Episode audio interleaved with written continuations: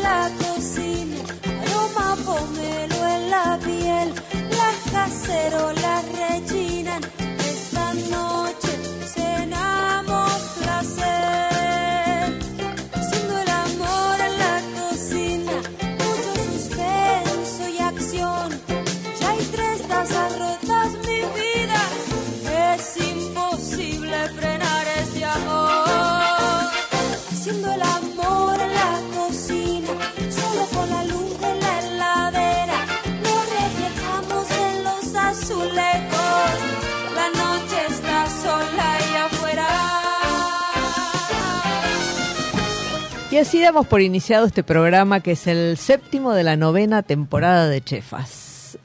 Y en esta ocasión tenemos de invitada a la flamante nueva presidenta de la Asociación Argentina de Sommelier que empieza a ejercer como tal en mayo, pero bueno, este igual vino acá a hablar con nosotros de esta de esta elección este que ganó Marcela Rienzo. ¿Qué tal, Marcela? ¿Cómo estás? Hola Mónica, muy bien, contenta de, de visitarte. Yo también contenta de que hayas venido. Sí, Bueno, lindo ¿cómo- siempre, el ambiente de radio siempre es lindo. Sí, sí, bueno, vos estás en televisión, tenés ahí una exigencia un poquitito mayor, ¿no? Sí, pero la radio tiene esa cosa como más de íntima Sí, también, ¿no? sí. Menos de la show charla, off. sí, claro. la charla más relajada. ¿no? Claro, claro, totalmente. El, el programa en Cocineros es lo primero que hiciste en, en medio audiovisual. Sí, eh, hace seis años ya, para, esta fecha, 17 de abril, justamente por el Día Mundial del Malbec, me invitaron una vez y ahí arrancamos. Claro, este, pero sí, fue la- lo primero. Y se había hecho radio un poco con, antes con eh, Da- Daniel Rosa, con un periodista, Sí. Radio Cultura, unos micros muy divertidos, pero, pero sí, mainstream, digamos. Claro. Este, está bueno comunicar eh, Está bueno. en un medio este, esto, ¿no? Los, los vinos en este caso. Que hay que saber contarlos, ¿no? Porque, bueno, no, no alcanza con decir que, que es rico y hay que poder contarlos y que el otro que está del otro lado entienda. Sí, sobre hablando. todo, eh, como mi, mi siempre mi trabajo se ap- apunta a eso, como a, a tratar de sostener el vino desde un lugar un poquito más amplio que el, el aroma ciruela y el retrogusto, ¿no?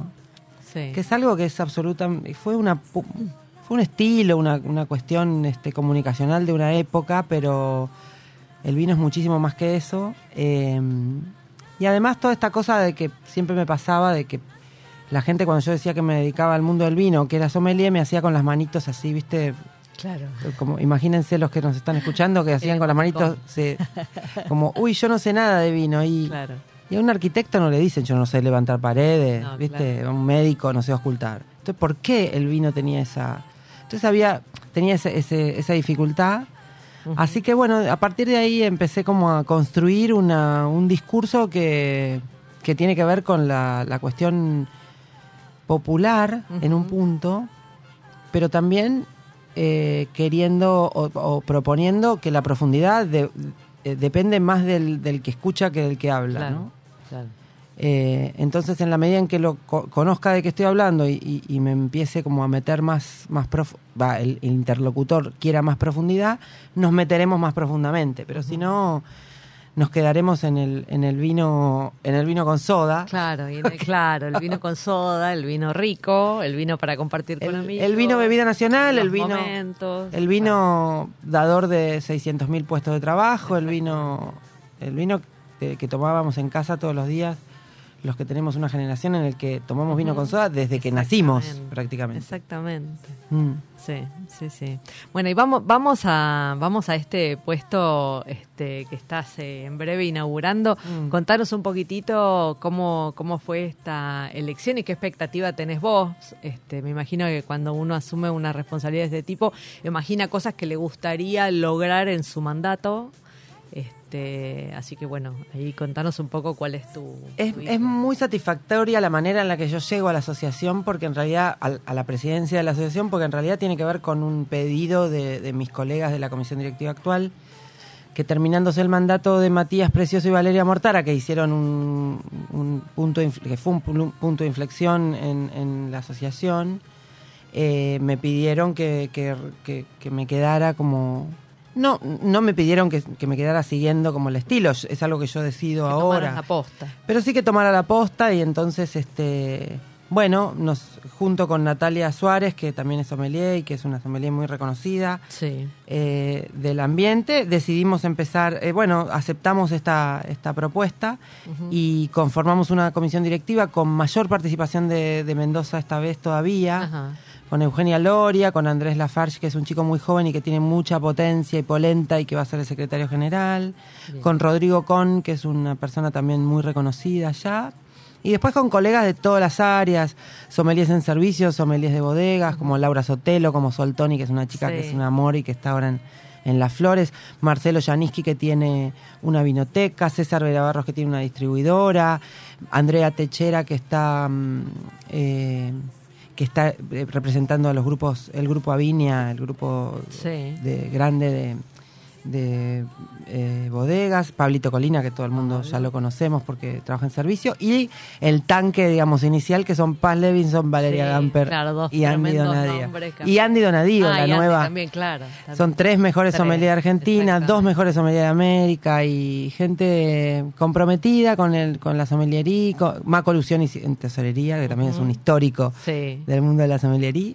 Así que em, tengo, tengo muchas ganas de seguir profundizando en los cambios que se, que se vienen dando.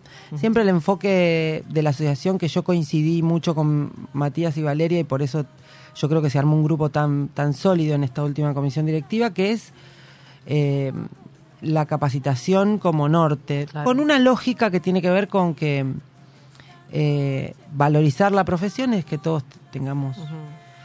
Más accesible, que seamos más, este, tengamos más trabajo, que tengamos más posibilidades y que la sommeliería, así como la cocina, eh, ha tomado en los últimos años una relevancia. Yo estoy convencida de que la, la sommeliería también está en un camino ascendente de, de reconocimiento en el público en general. Sí. Eh, pero tenemos mucho por hacer y eso es una buena noticia también, ¿no? No está todo hecho, está todo por hacer. Va, todo no, pero mucho Sí, bueno, hay, hay mucho, claro, está bueno que, que tengan como un montón de, po- de posibilidades porque, bueno, eso lo hace mucho más rico todavía, ¿no? Yo como observadora Sí. de, de afuera que he visto, digamos, los, los últimos este, dos, dos gestiones, la, la primera que fue la de Andrés y después la segunda, este Andrés Rosberg, perdón, la segunda la de Matías con Vale Mortara. Este, lo que vi entre una y otra es que este, una fue eh, tal vez eh, inicial, porque fue la etapa como de construcción de, esta asociación, eh, y que tuvo así como su punto culminante el Mundial, ¿no? Que, que me parece que representó un montón de cosas porque creo que a partir del Mundial muchas bodegas se dieron cuenta que tenían en los sommeliers, eh, digo, de hecho fue parte de las charlas que hubo en Mendoza en el Mundial este, de sommelier, eh, se encontraron con que tenían unos aliados y que tal vez no estaban aprovechando todo el caudal que le aportaba la sommeliería. ¿no?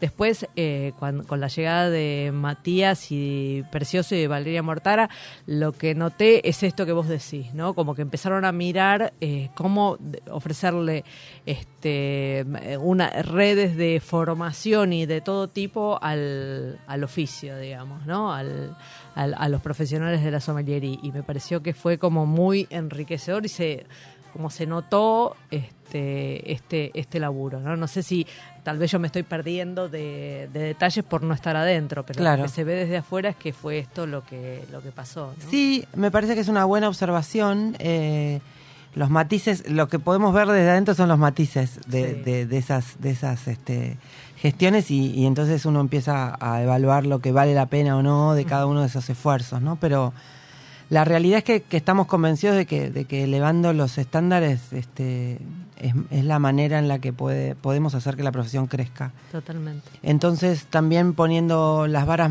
la vara alta, eh, a veces se nos tilda un poco de que somos un poco elitistas, ¿no? El conocimiento a veces suele, suele ser, pero estamos buscando herramientas todo el tiempo para, para acercarle esa posibilidad, ¿no? Nosotros últimamente, por ejemplo, bah, últimamente en esta última gestión lo que lo que hicimos, que seguimos, estamos muy contentos porque nos parece una manera realmente que, que, que era posible hacer y que nos pone como nos acerca mucho más es tener un examen de la asociación interno, ¿no? Ajá. gratuito. Ajá. Porque, ¿qué pasa? Nosotros este, consideramos que un sommelier que estudie eh, tiene que tener cierta cantidad de, de horas o ciertas materias. Y la realidad es que como no es un título habili- habilitante, encontramos un montón de escuelas de sommeliería que dan un título por internet o que te dicen un- una carrera por 5 mil pesos, números reales y, re- y realidad, por 5 mil pesos convertirte en sommelier. Entonces lo que nosotros encontrábamos era que una persona que tenía ese título no, po- no tenía la posibilidad, no, no tenía los conocimientos mínimos requeridos. Entonces, a, a partir de decidir que hay cuatro o cinco escuelas en todo el país que son las que cumplen con esos estándares, encontramos gente en otros lugares del país diciendo, pero yo no tengo una Claro. escuela en San Luis, en La Rioja, en No Sal- puedo en- acceder a eso y me quedo afuera. me quedo afuera. Entonces lo que dijimos es, no, no te quedes afuera. Nosotros te damos bibliografía y te damos conocimiento como para que puedas empezar a, a- a- a trabajar o a, o a preguntar o a, o a instruirte vos o, o, bueno, a consultar. Y después te damos la posibilidad de tener un examen en el que vos validas esos conocimientos. Y si lo rendís bien, pasas a ser eh, titular. Tenés el mismo, la voz y voto dentro de la Claro. Y, y además, si vivís en Jujuy o en Ushuaia y no podés venir, yo te pago el pasaje, como digamos, no, no tenés cómo decirme que no te incluyo. No por eso, ¿no? Pero Sí, digo, sí, sí, sí. de verdad lo, lo sentimos que esa es la, la posibilidad. Que es una, una acción que, mm, eh, que permite que este título tenga un poquitito más de prestigio, ¿no? Que la verdad que es una construcción que la asociación viene haciendo y, y, y se nota que hay prestigio en los profesionales que se forman. Claro, acá, claro, ¿no? sí, la verdad que sí, está, hay mucha gente y muchos años de, de trabajo, así que eso es una de las cosas, y eh, talleres de idioma virtuales, por ejemplo, entonces, este, francés e inglés en dos niveles, lo hicimos el año pasado, nos fue súper bien, va, lo hicimos el anteaño ya, esta sería la tercera vez. Claro. Esto de apoyar a los candidatos para que también vayan a competir afuera. Bueno, hay muchas cositas que se van haciendo, este, y, pero hay mucho para hacer también. ¿no? Claro, Hay claro. mucho.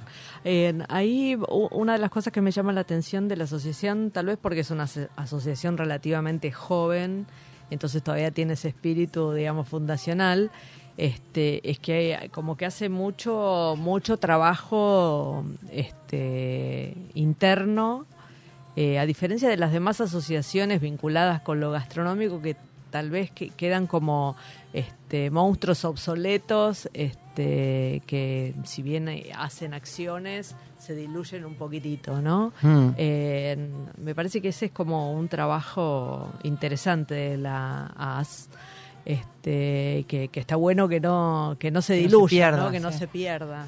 Este, Ayer hablábamos justo con una cocinera que seguramente co- conocen muchos, que es Jiménez Sáenz, Sí. que compartimos eh, cocineros con ella y que es una, una persona muy estudiosa y, y ella me decía este, que, que en, en el mundo de la cocina no existía una asociación así con esta com- tan compacta, ¿no? Eh, no me había dado cuenta yo, pero es verdad y lo que la realidad es que es un esfuerzo grande. ¿eh? No, por supuesto, no, no. Todos, Todo. por supuesto, los- el trabajo es ad honorem, con lo cual nosotros para vivir además Claro, tenemos que laburar. tener un trabajo. Claro, entonces este, eso se torna un poco difícil y hay más hay, hay, hay personas que pueden participar más, otras menos, pero sí, es un trabajo.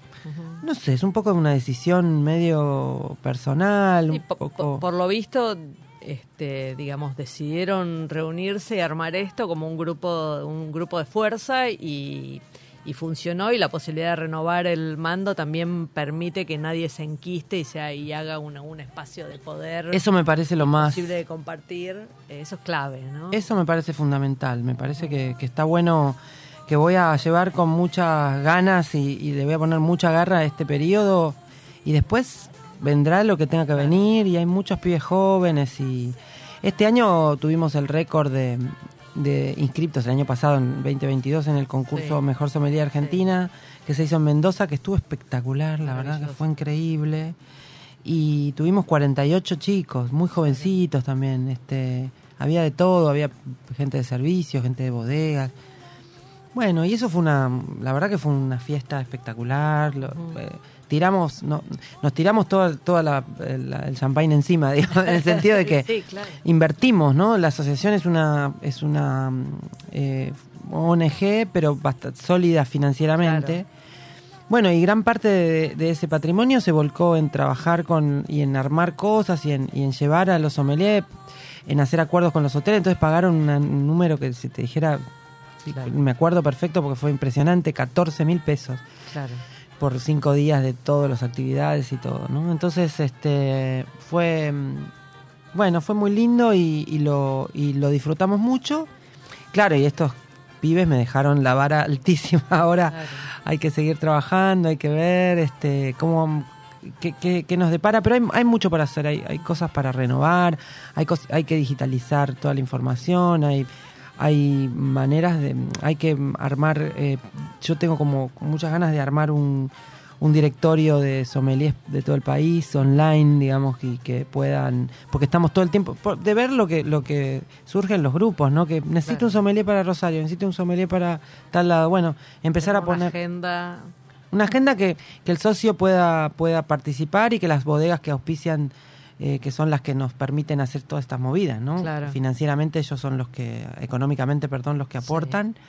eh, nos per- también puedan acceder y bueno, y seguir trabajando en varios sentidos, pero Es- Eso te iba a preguntar, bueno, trabajan muy directamente con las bodegas, Sí. por supuesto, pero después trabajan con, por ejemplo, con la gastronomía, tienen un trabajo así como aceitado, sistemático, o, o no? digo, en el sentido de tal vez brindar apoyo en capacitación en servicio, ¿no? Que tal vez es una de las patas que la gastronomía, a no ser que tengas una gastronomía de muy alta calidad, este, es una de las patas débiles de la gastronomía. Sí, eh, te- hay una crisis muy grande con el servicio, Sí. no solo en Argentina, No, no, en no, todo el mundo, no. Este, pero sí, en realidad eh, no tan sistemático, sino más de, de- de- de conocimiento por, por los sommeliers que, que están en función, eh, trabajando en el restaurante, entonces tienen como más sinergia.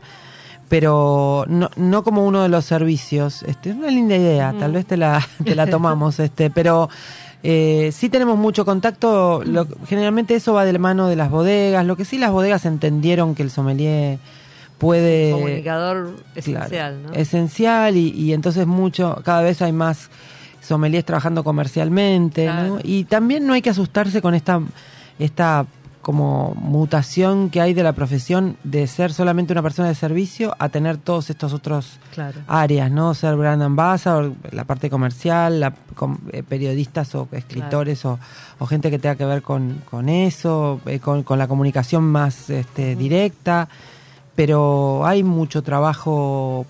Yo por eso me, me extraña y cuando digo a alguien que está buscando un trabajo que no sabe qué, digo, me- asomate a la gastronomía que ahí siempre vas a encontrar. Claro. Estamos todo el tiempo recibiendo este, gente que nos pregunta y nos dice, eh, necesito un sommelier, quiero que me des una mano con esto. El otro día fuimos, vino Carito, eh, no me va a salir el nombre, la, la chica de Fierro de España, Sí, de, Va- de sí. Valencia, que es la primera la primera mujer en argentina en tener una estrella Michelin, y nos invitaron una, un brunch y estábamos sentadas en la mesa con Vale, eh, vale Mortara, Mortara. cocineros, y yo dije, pucha, mirá qué bien, como que ya nos incluyen un poco Claro. en el... En el Claro, en, la- en esa agenda. en esas, eh, eh, claro, en la agenda. Yo sé que es- pasa hace años, ¿no? A mí tal vez ahora con esta función me, me van a incluir un poco más por un tema de, de lugar que y después vendrán otros, ¿no? Pero pero yo creo que ya, no- ya, ya nos recibimos de personas grandes, digamos, ya, ya tenemos la mayoría de edad en la profesión y ya podemos este, sentarnos y... Qué, qué raro lo que decís, o sea, no, no había pensado como, se- siempre me pareció que había como una, una cosa de un mismo nivel, ¿no? Este, entre cocina y, bueno. Eh, cocina y salón no, no muchas veces, pero por ejemplo Ferran Adrià que estuvo hace Sí. poquito...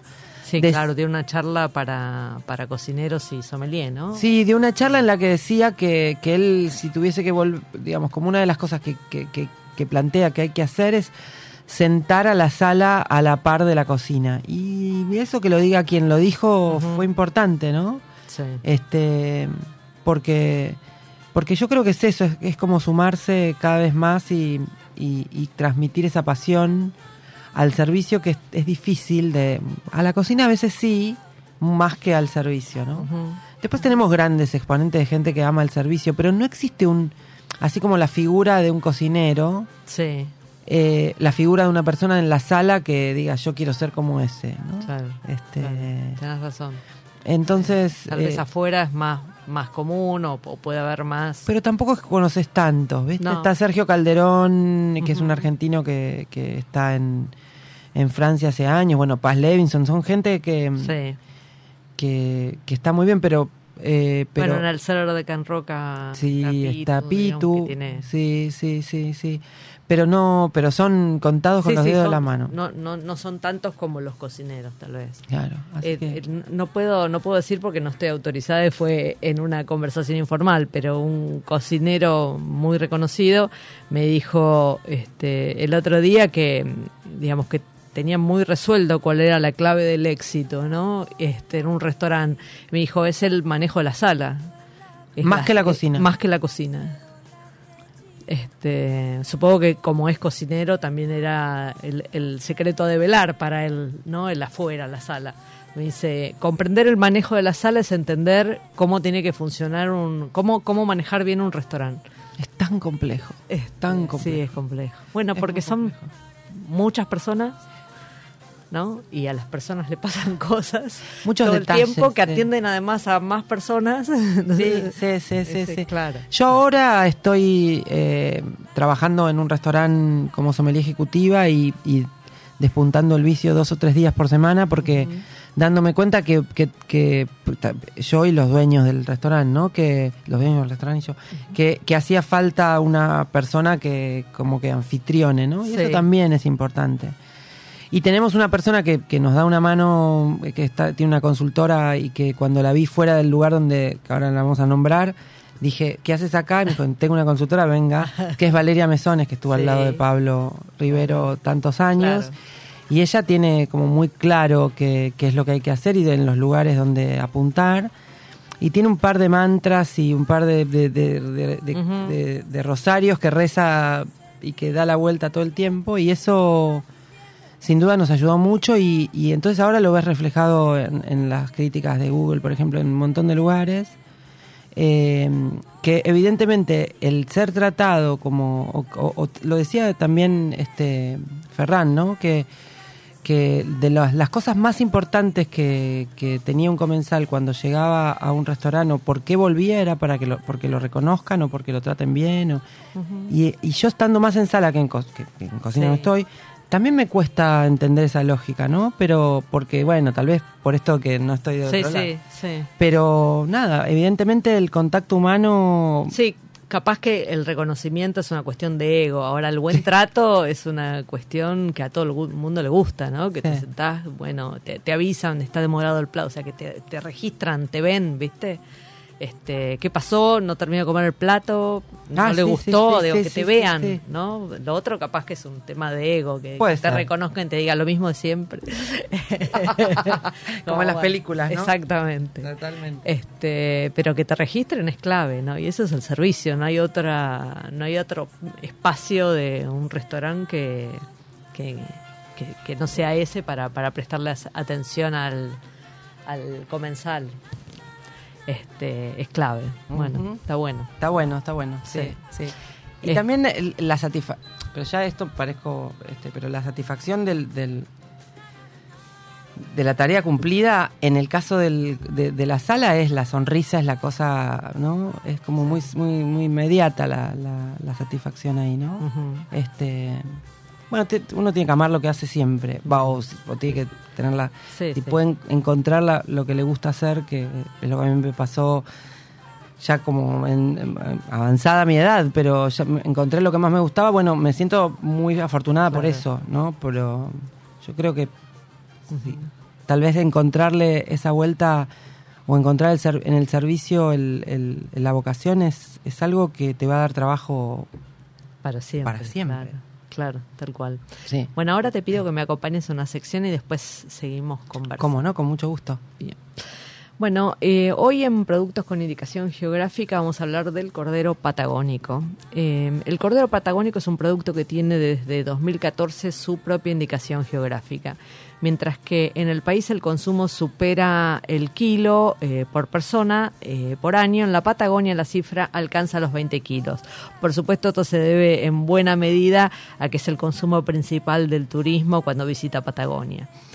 Esta indicación geográfica es la más extensa del planeta, ya que tiene 800.000 kilómetros. Mm, no ese dato. Lo que pasa que lo que lo que se llama Patagonia pasa con los vinos, ¿no? El, territorio que se reconoce como Patagonia se fueron sumando provincias que sí, esto también es Patagonia.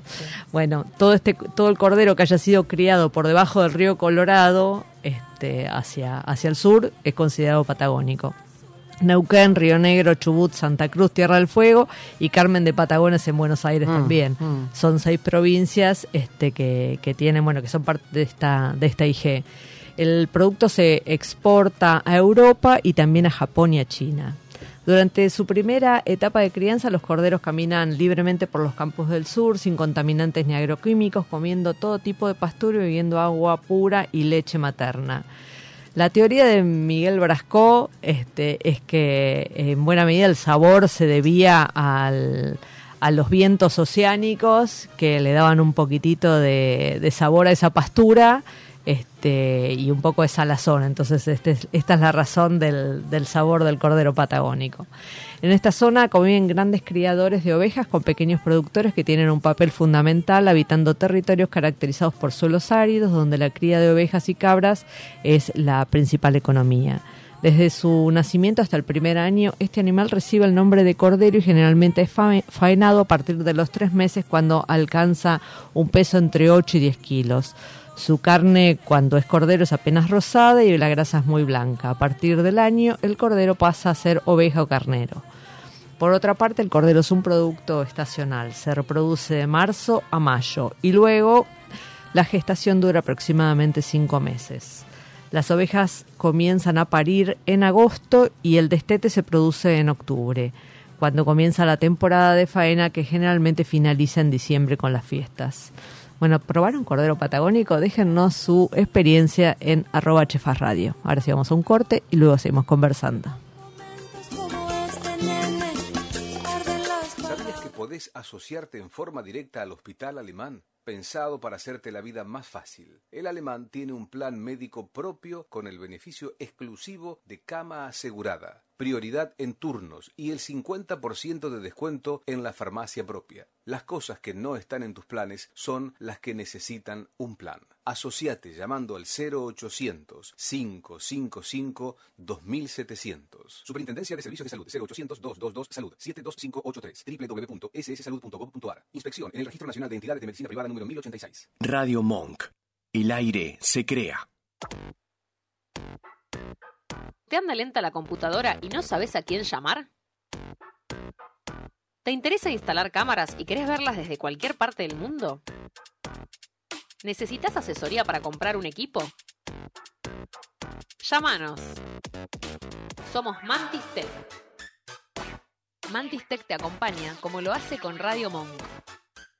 Visítanos en www.mantistech.com.ar o por WhatsApp al 11 60 57 90 00. Mantis Tech. ¿Te falta aire? Encontralo en Monk. Podés escucharnos en vivo las 24 horas en www.radiomonk.com.ar. Descargarte nuestra aplicación para Android en TuneIn o en Radio Cat. También nos encontrás en Mamá, en Spotify y Mixcloud. Y hasta podés vernos suscribiéndote a nuestro canal de YouTube. Demasiado aire. Dulce Beso es una yerba misionera elaborada con palo. Un mate ecológico con más de dos años de estacionamiento natural y un inconfundible sabor ahumado. Dulce Beso, es riquísima. Es misionera. Pedidos por mensaje privado en Facebook, arroba yerba dulce beso, o por mail a yerbadulcebeso arroba gmail.com. Escuchanos en www.radiomonk.com.ar o descargate nuestra app, disponible en Play Store como Radio Monk. Recorre junto a Mónica Albirzú los sabores de la gastronomía, sus secretos y lo que nadie te cuenta en Chefas. Hasta la última amiga.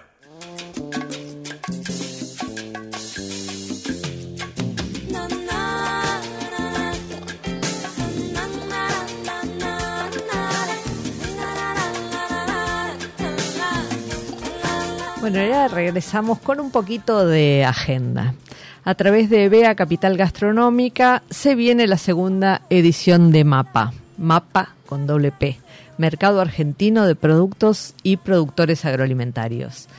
Arranca mañana la, la feria en el predio este, que se conoce como el Dorrego, que está en Ma- Matienzo, Zapiola y Zapiola en el barrio de Colegiales. Comienza mañana a partir de las 12 horas y hasta las 23 durante tres días. Sería viernes, sábado y domingo. Les recomendaría que se den una vuelta, sobre todo por la cantidad de productores de todo el territorio que va a haber con, con muchas, muchas cosas maravillosas. Hay 350 de eh, puestos de productores que van a ofrecer cerca de 7.000 productos distintos de todo el territorio. Hermoso. Sí, espectacular. Vamos a encontrar cositas que, bueno, que a veces es solo posible cuando uno visita las provincias. Así que recomiendo ir así sin vergüenza con el changuito y tratar de ver, de traerse todo lo Y que yo les puede. recomiendo también, ¿sabes qué? Ir el domingo a Sí. las 8 de la noche. Bien. Más o menos. ¿Sabes por qué? Porque los productores, los- las pocas Sí. cosas que quedan, no se las quieren llevar. claro. Entonces hacen ofertones. Ah, espectacular. Me encantó Datazo. Ahí también los sommeliers van a tener una buena participación, ¿no? Hay un Sí. una sección de vinos curados por Fabri Portel y con Lucre Fernández también dando una mano ahí, así Claro. muy bien. Este, así que van, a poder acceder, bueno, a esta cantidad de productos, a comida, este, desde mil pesos, eh, charlas informativas, talleres de cocina, este, y después para los productores, que eso me parece súper interesante, hay capacitaciones y rondas de negocios. Eso lo hace mucho más rico. El otro día eh, hablaba con un, productor que hace años eh, que participa de estas ferias, arrancó con Masticar en su momento, y que dice que de la feria Masticar este, surgió una asociación de productores de quesos de Latinoamérica, que bueno, nada, espero traerlo a conversar acá este, con nosotros, pero digo, me, pare- me parece que esos lugares, este, lo, lo más interesante que pasa, que tal vez uno como consumidor se lo pierde, es el intercambio entre productores, así que lo celebro enormemente. Mm. Las entradas son gratuitas, tienen que entrar a tuentrada.com barra evento barra mapa con doble P, lo vamos a poner ahí en nuestras redes sociales y ahí consiguen la, la entrada. Eh, bueno, disfruten este fin de semana, va a estar, va a estar muy bien. Bueno, aquí seguimos con nuestra invitada. Bueno, Marcela, en- recién comentabas un poquitito de refilón, pero esta fue tu segunda profesión, ¿no? La- Esta fue mi segunda profesión. ¿Y cómo, cómo llegaste? Llegué porque trabajaba en publicidad. en- primero estudié farmacia. Ah, pa. Mirá. Bueno, ahí, ahí tenemos un Sí. poquitito de, Este, de base. eh, sí, tal cual. Después me dediqué durante 15 años a la, al- a la publicidad porque mi familia, mi hermana que es diseñadora en ese momento trabajaba en agencia, un primo también que, que entonces como tenía un poco de crisis con la profesión me fui a, a, eso- a trabajar un tiempo como, como secretaria en, en los 90 que era re divertido y Claro, eh, claro, mucho dinero en la. En la publicidad. Eh, Bueno, era, era un buen lugar para trabajar. Sí. Yo hacía muchas, muchos artículos, cuando no me dedicaba al periodismo gastronómico, este, hacía muchos artículos sobre la publicidad porque pasaban cosas espectaculares y la verdad que era muy interesante. Era divertido, fue la época, claro. sí. Entonces trabajé 15 años este, en, esa, en esa profesión, digamos. Pero eh, filosóficamente empezó a molestarme esto de generarle a la gente La necesidad. necesidades insatisfechas todo el tiempo, ¿no? y además trabaja como un nivel de estrés al pedo, hablando. No, digamos, enorme. ¿no? Digamos, no, Sí, digamos, sí, sí. no somos ni jueces ni, ni, ni neurocirujanos. No, claro. ¿Por qué tengo que estar 24 horas sin dormir? Una locura. Claro. Eh, entonces empecé a cuestionarme que no quería seguir haciendo eso, pero me iba bien. Entonces trabajé eh, para una bodega y ahí descubrí que había sommeliers. ¿Hiciste algo de trabajo de claro, de, marketing publici- para- claro, de publicidad? para- publicidad de marketing para una bodega. Y ahí descubrí que existía la sommeliería y me volví loca. ¿Y eras bebedora de vinos en ese momento? O sea, disfrutaba ya de... Disfrutaba Sí, disfrutaba el vino el domingo con mi papá, digamos, no. Ah, ok. Pero a mí me gusta, yo siempre digo que en realidad soy una. Mi gran amor es la gastronomía en, tota- en, en- en- Sí. en total, digamos, Sí. en general. Eh, pero el mundo del vino me parecía fascinante porque reunía muchas otras cosas que tenían que ver con la geografía, con la historia, con la cultura general y me encantaba. Y entonces empecé a fantasear con la idea de, de- de ser sommelier, pero eh, acababa de ser mamá, tenía un bebé chiquito y decía, no, mi próxima vida, mi marido me Claro. dijo, vale, en esta. Claro. Y ahí me metí, me costó al principio, no, miento, yo tenía como la, la idea de que iba a ser difícil insertarme, Claro, trabajar. pero trabajé enseguida muy rápido porque mm, eh, la industria me parece que valora esta cosa de poder comunicar, bueno, nada, com- poder comunicar y tener... Este, Sí, capaz que cuando sos re tiernito, capaz que es un oficio difícil para alguien que sale del secundario y se forma en dos años. Digamos, a los 20 salir a vender vino es medio como... Sí, y además este tener, claro, tener eh, eh, kilómetros recorridos. cuando viene alguien como con experiencia, que, que, que entendés, que, que debe haber probado cosas, que... Sí, además te- teníamos que luchar, pensá que hace casi 20 años teníamos que luchar con eso de que, que esta mina me viene a decirme, vos, Ah. vos, nena me vas a hablar a mí de vino. Qué lindo. Entonces, entonces, eh, tal vez a alguna ch- chica un poquito más tiernita, este, Claro. la volteaba a mí con mi metro 78 y, y, y tantos años de laburar en comunicación Claro. y todo, digo, bueno, me reía, me Claro. divertía, me encontraba la vuelta, digamos. Es verdad, sumaba la calle a la, al- a la vida Y recorrida. Es la, es la experiencia, ¿no? Entonces ahí empecé a trabajar y empecé a trabajar enseguida con en bodegas y haciendo muchas cosas de, de- de comunicación, degustaciones, charlas, en las, en las también en las ferias que se usaba mucho en Claro. ese momento. Y ahí arranqué, arranqué, arranqué, después empecé a dar clases, después este me puse a trabajar, pero sobre todo siempre mi ingreso como número uno en esos años tenía que ver con trabajar para bodegas eh, y dar charlas, dar capacitaciones, eso arrancaba, eh, eso la verdad que fue lo que más me, al principio me, me ayudó. Y después me fui metiendo en la profesión, haciéndome un poco más conocida, haciendo relaciones, yo soy una persona muy social, me, me gusta mucho conocer gente, me divierte, enseguida me hago amiga y entonces empezó como a, a darse más naturalmente. Claro. Eh, ¿Y qué es lo que más te gusta hacer eh, hoy? De elegir, ¿qué es lo que más te gusta hacer? Con... Y, eh, no lo estoy haciendo ahora, pero dar clases me encanta.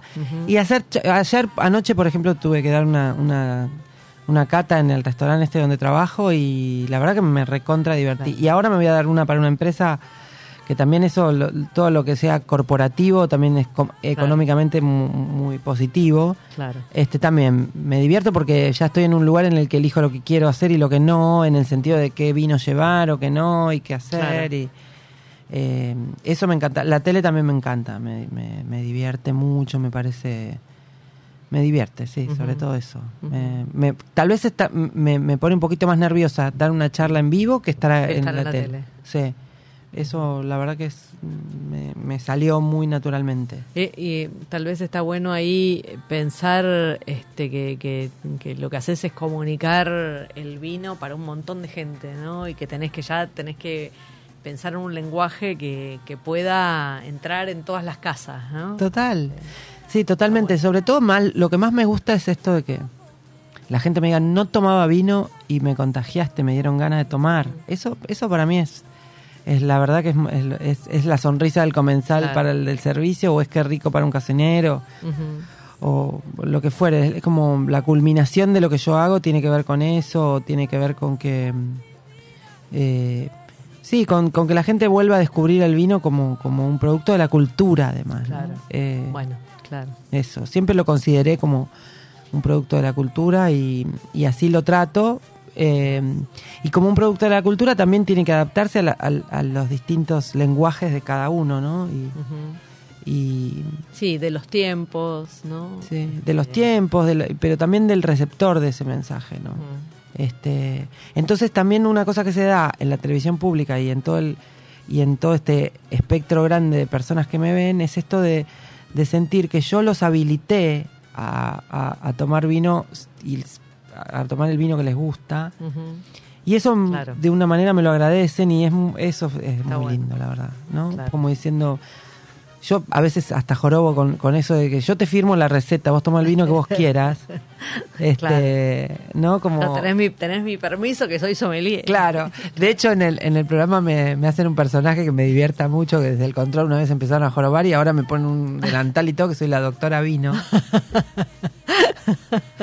este, entonces la doctora Vino receta que tomes lo que vos tengas ganas y, y entonces siempre hablando de categoría y no de calidad, ¿no? Argentina tiene excelente calidad en todas las categorías de vinos y entonces hasta, hasta ese momento en el que se armó ese tole tole con Fabri Portelli cuando, Sí. cuando hablamos del tetra, del sí. este, que fue un error de, de Graf en realidad.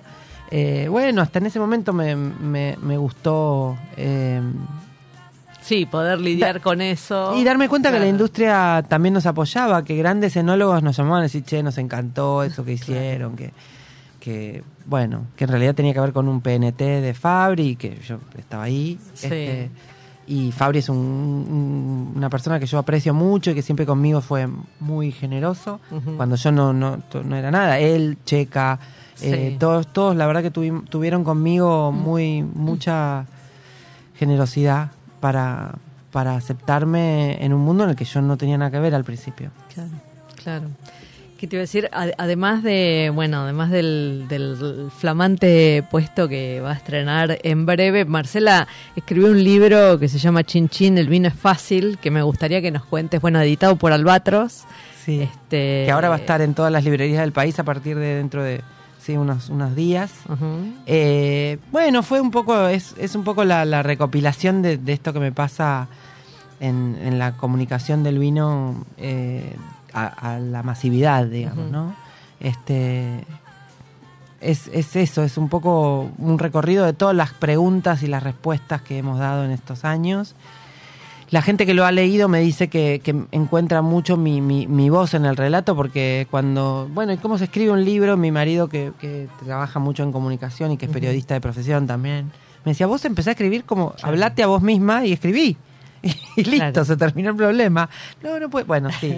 cuando- eh, El, la- el fantasma del hoja en blanco. el ¿viste? fantasma del hoja en blanco. el tono. Claro, exacto. Este, y la verdad es que está muy. Eh, refleja mucho lo que yo quería. La ilustración es hermosa de Flor Capela. Sí. Eh, y también es un, es un libro que le interesó a la industria, sobre todo a la industria, al fondo vitivinícola, por ejemplo, que es el fondo promotor del, del- de la cultura del- de la vid y el vino en Argentina. Eh, les interesó eh, como apoyar este libro. Había apoyado antes el libro de Felipe Piña, Sí. el vino, al vino argentino a salud. Después el de Rep, Tinto y Tinta. Sí. Y este es el tercer libro. Que el fondo apoya, eh, porque es un libro, sub- es el libro junto con una botella de vino que le querés regalar a una persona que sabes que quiere meterse en el mundo del vino, o alguien que le guste y que, y que haga eso de las manitos, de decir, no, yo a mí me gusta el vino, pero no sé nada de vino. Claro. Este, es, es el Es una libro. buena forma de entrar. Sí, sí, sí, es es súper este ameno y tiene tiene datos como muy precisos de, de- de dónde comprar vino, cómo, cómo elegirlo, elegirlo por la etiqueta, elegirlo por la bodega, por la uva, por, por lo que, bueno, entrar por, por muchos lados. Es, es como un libro de muchas entradas, no es un libro que se lee parejo, sino es un Sí, libro... podés, podés abrir en cualquier lugar y... Exacto. Claro. Y, y, ten- y ver desde cómo elegir un, un vino para una cita de amor hasta, hasta por qué los vinos son dulces o secos o espumosos o no, a cómo leer una etiqueta y saber entender qué quiere decir cada cosa. eh, y bastantes cuestiones como prácticas de, de- de- de juntar el vino con alguna frutita o alguna cosita para bajarle el nivel de alcohol y, y no sentir que el vino es algo tan lejano, ¿no? Sobre Claro. todo eso. Este, Claro. Y también ho- hoy vos lo nombraste a Miguel Brasco, yo no lo conocí, lo conocí pero no, no traté con él, pero Checa, que fue una gran amiga, siempre me lo nombraba, esto del el mejor vino es el que más te gusta, es también un poco... Es, es el mantra, ¿no? Es el mantra, sí, totalmente. Sí, totalmente, pero no entiendo por qué fue de otra manera. Ayer justo en, en el restaurante este, me acerqué a una mesa que querían saber algo de un vino y uno de los chicos me decía, no, porque también agarra, empiezan los varones como a ponerse como incómodos, ¿no? Decía, no, porque una vez tenía un, un vino y nombraba unas, unas botellas así muy caras y alguien le puso un hielo y yo me enojé tanto que no puedo. Y yo decía, pero es como viejo ese discurso. ¿no? Claro. Hacé con el vino mermelada, Claro, si querés. lo que si vos tenés la suerte de tener mucha plata para desperdiciar en un vino y, y usarlo para lo que... Pero una vez que el vino lo, lo adquiriste, es tuyo, hacer con él lo que quieras. Además, hace lo que te haga beberlo con placer. Hace aquello, no digo, no estropearlo, pero sí aquello que te haga beberlo con placer, ¿no? Totalmente, totalmente. Darle más temperatura, qué sé yo, lo que sea. ¿no? Hacer lo que, lo que tengas ganas. Este, Exacto. nosotros como sommelier creemos que si te damos un par de consejos vas a sacar de esa experiencia algo lo máximo posible, así como con la recomendación de comida y vino, ¿no?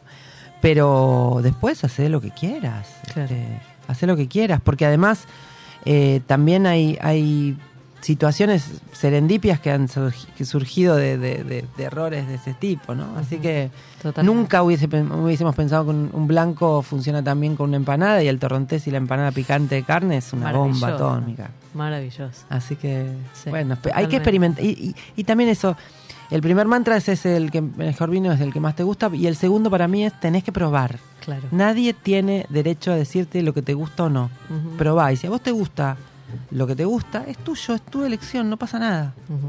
Siempre que no te vayas a otras bebidas, ¿no? Claro. Que ni vamos a nombrar. No, esa, esa no sé quién se le ocurre tomar otras cosas. Otras, sí. Géneros menores, de los bárbaros. Claro, exacto, géneros bárbaros, exactamente. Eh, eh, bueno, y tenemos que dedicarle así unos segunditos al Malbec, que se viene el lunes, el día del Malbec. Ajá. Este, y bueno, no sé, ahí qué es lo que, qué es- cuál es tu experiencia, digamos, este, con, con el Malbec, si, si te parece, este, bueno, obviamente es la nave insignia y hay, hay tanto ejercicio de Malbec que tenés este, vinos muy distintos, ¿no? Este, ya sea Eso por sí. la elaboración o por, o por el suelo eh, o el lugar en el, en el país, ¿no? Totalmente. Yo al Malbec le, le- le voy a agradecer, toda, es como el primer novio, ¿viste? Le voy a agradecer toda la vida. No haberme acercado a mí al vino, porque yo sí tomaba Malbec, pero tomaba otras cosas, pero sí habernos hecho lo que lo que nos hizo a nivel mundial, ¿no? Es una, es una cepa absolutamente conquistadora de, de- de- de paladares, ¿no?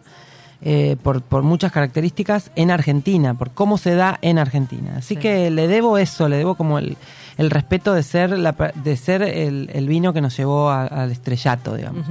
Y después esa versatilidad y esa, esa, es- Es espectacular. esa versatilidad y esa posibilidad de, de amar al suelo argentino como lo ama desde Jujuy hasta Chubut. eh, eh, y de encontrar en, esa, en ese cuarto factor, que es el factor humano, evidentemente el Malbec y Argentina tienen una, una comunión muy interesante, ¿no? Y esto también de, de- de que pueda haber blanco, tinto, rosado, seco, dulce, espumoso, lo que quieras, también hay, le da muchas posibilidades. Este, hay mucho Malbec plantado, es muy rico. Hay, hay para todos los gustos, para todos los bolsillos. Hay un vino para cada persona y una persona para cada vino. Y con el Malbec eh, se da mucho acá en Argentina. Y también tiene esa cosa de que yo a veces en las, cuando trabajaba en ferias, que tenía 15 vinos abiertos y se acercaba a la gente con la copa. Para los que no sepan, la- las ferias son las ferias de vinos. Vos entrás y te con la, con- comprando la, la, mm, entrada te dan una copa y vos vas caminando por distintas stands y vas probando lo- los vinos de cada lugar y, y en cada uno de los stands. Y se acercaban y decía, ¿qué quieres probar? Malbec. Y yo decía, puta, tengo 15 botellas abiertas. Es como el helado dulce de leche, ¿viste? Claro, claro. Y después me empecé a entender que era que tenía que ver con, con el, el lo conocido, ¿viste? Y, y casi con la personalidad también. A medida que uno empezaba, quería, quería caminar por, por territorio conocido y no se Claro. animaba. Y, y también es otra cosa que yo siempre le digo a la gente: ¿qué te puede pasar si te compras una, caja, una botella de vino y no te gusta? No te parte un rayo instantáneamente, digamos. La próxima vez no la comprarás, pero hasta que no lo sepas, porque estoy segura de que, sobre todo por el estilo de vino que tenemos en Argentina, va a ser de, de 10 botellas que compres, 8 te van a encantar. Claro. Y dos no las vas a preferir, pero también te van a gustar. Así que no, el Malbec es, es, este, sabemos que es este, nuestro caballito de batalla, es- es nuestro, sí, nuestra uva insignia y, y le debemos eso. Y, y está buenísimo todo lo que se arma alrededor del Malbec World Day en todo el mundo. Una iniciativa de WOFA, que es el, Sí. el organismo que, que Que promociona el vino argentino afuera. afuera. Este, y también con una mujer a la cabeza ahora, que es Maggie Pelle, que trabaja muchísimo y muy bien. Así que, nada, di- de- nos, nos divierte también tener siempre excusas para festejar el vino. Es esta, el 17 de abril, y el 24 de noviembre, el Día del Vino Argentino, bebida nacional, y, Y bueno, y de ahí nos agarramos y tenemos que tra- tratar de terminar de instalar el torrontés, que es mi novio, no sé si lo sabía, yo soy la novia del torrontés. Ya tenés dos novios. Primero el Malbec y ahora el No, torrontés. el Malbec es un amante, porque es todo fornido, Ah, todo, bien. pero el amor real El es amor con es el, el tor- torrontés. Exacto. Sí, me No. encantan los torrontés. Ah, y además sí. están, están espectaculares. Están espectaculares, cada vez mejores. Me dicen, mucha, eh, a veces este, algunos colegas me dicen, no, pero me cansa, pero me parece que no tiene nada. A mí me encanta, me encanta por lo genuino, por lo...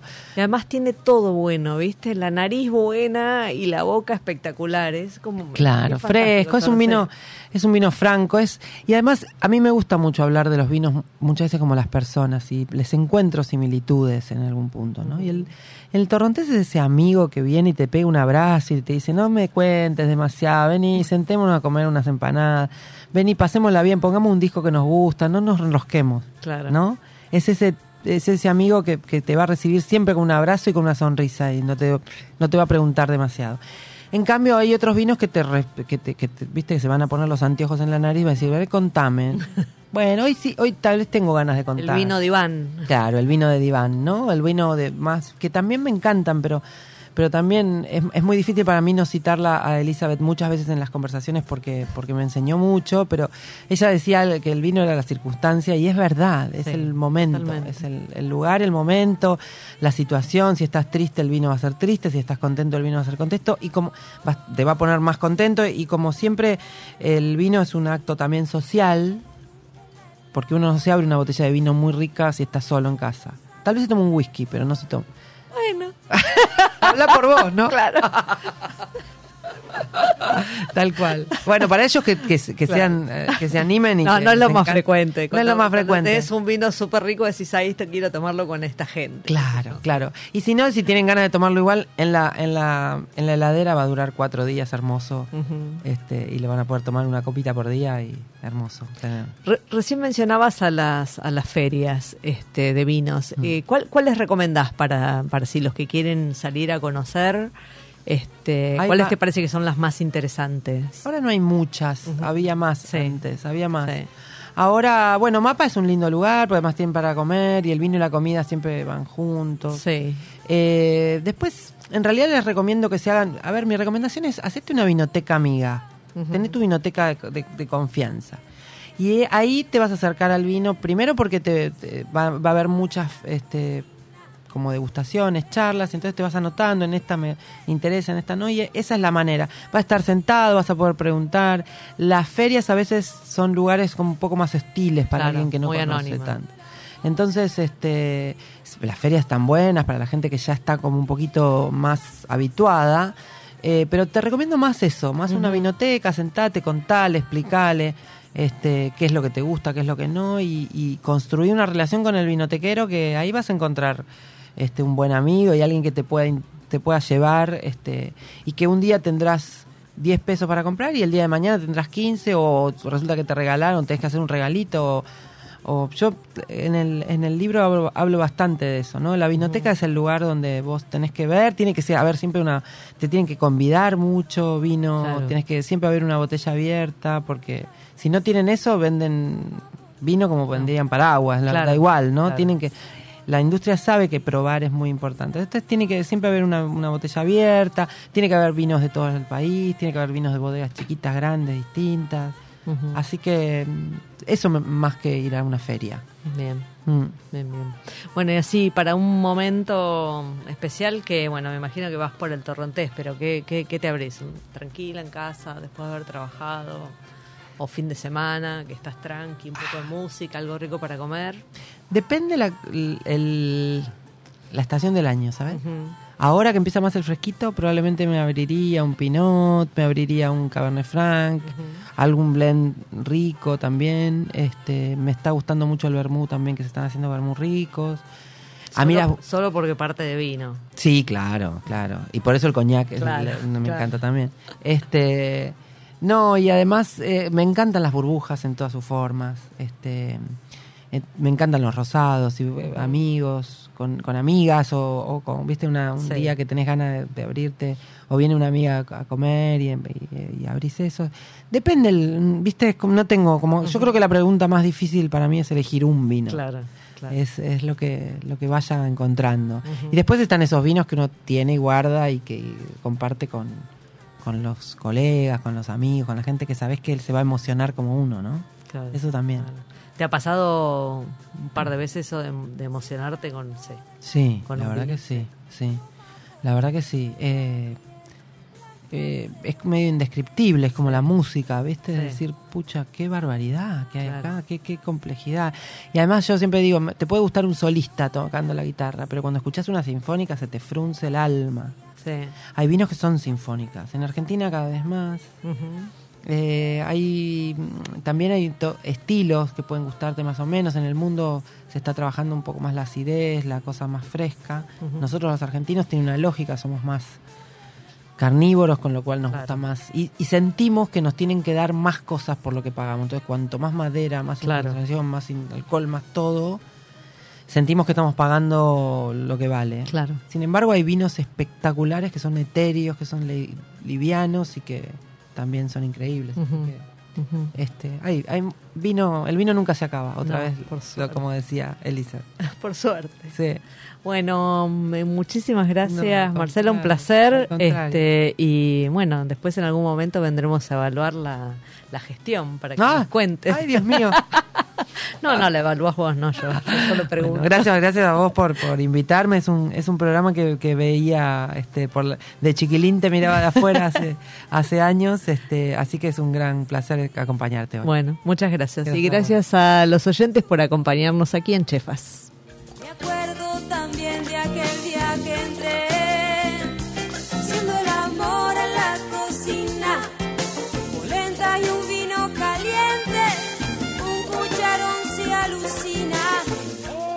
Radio Monk. El aire se crea.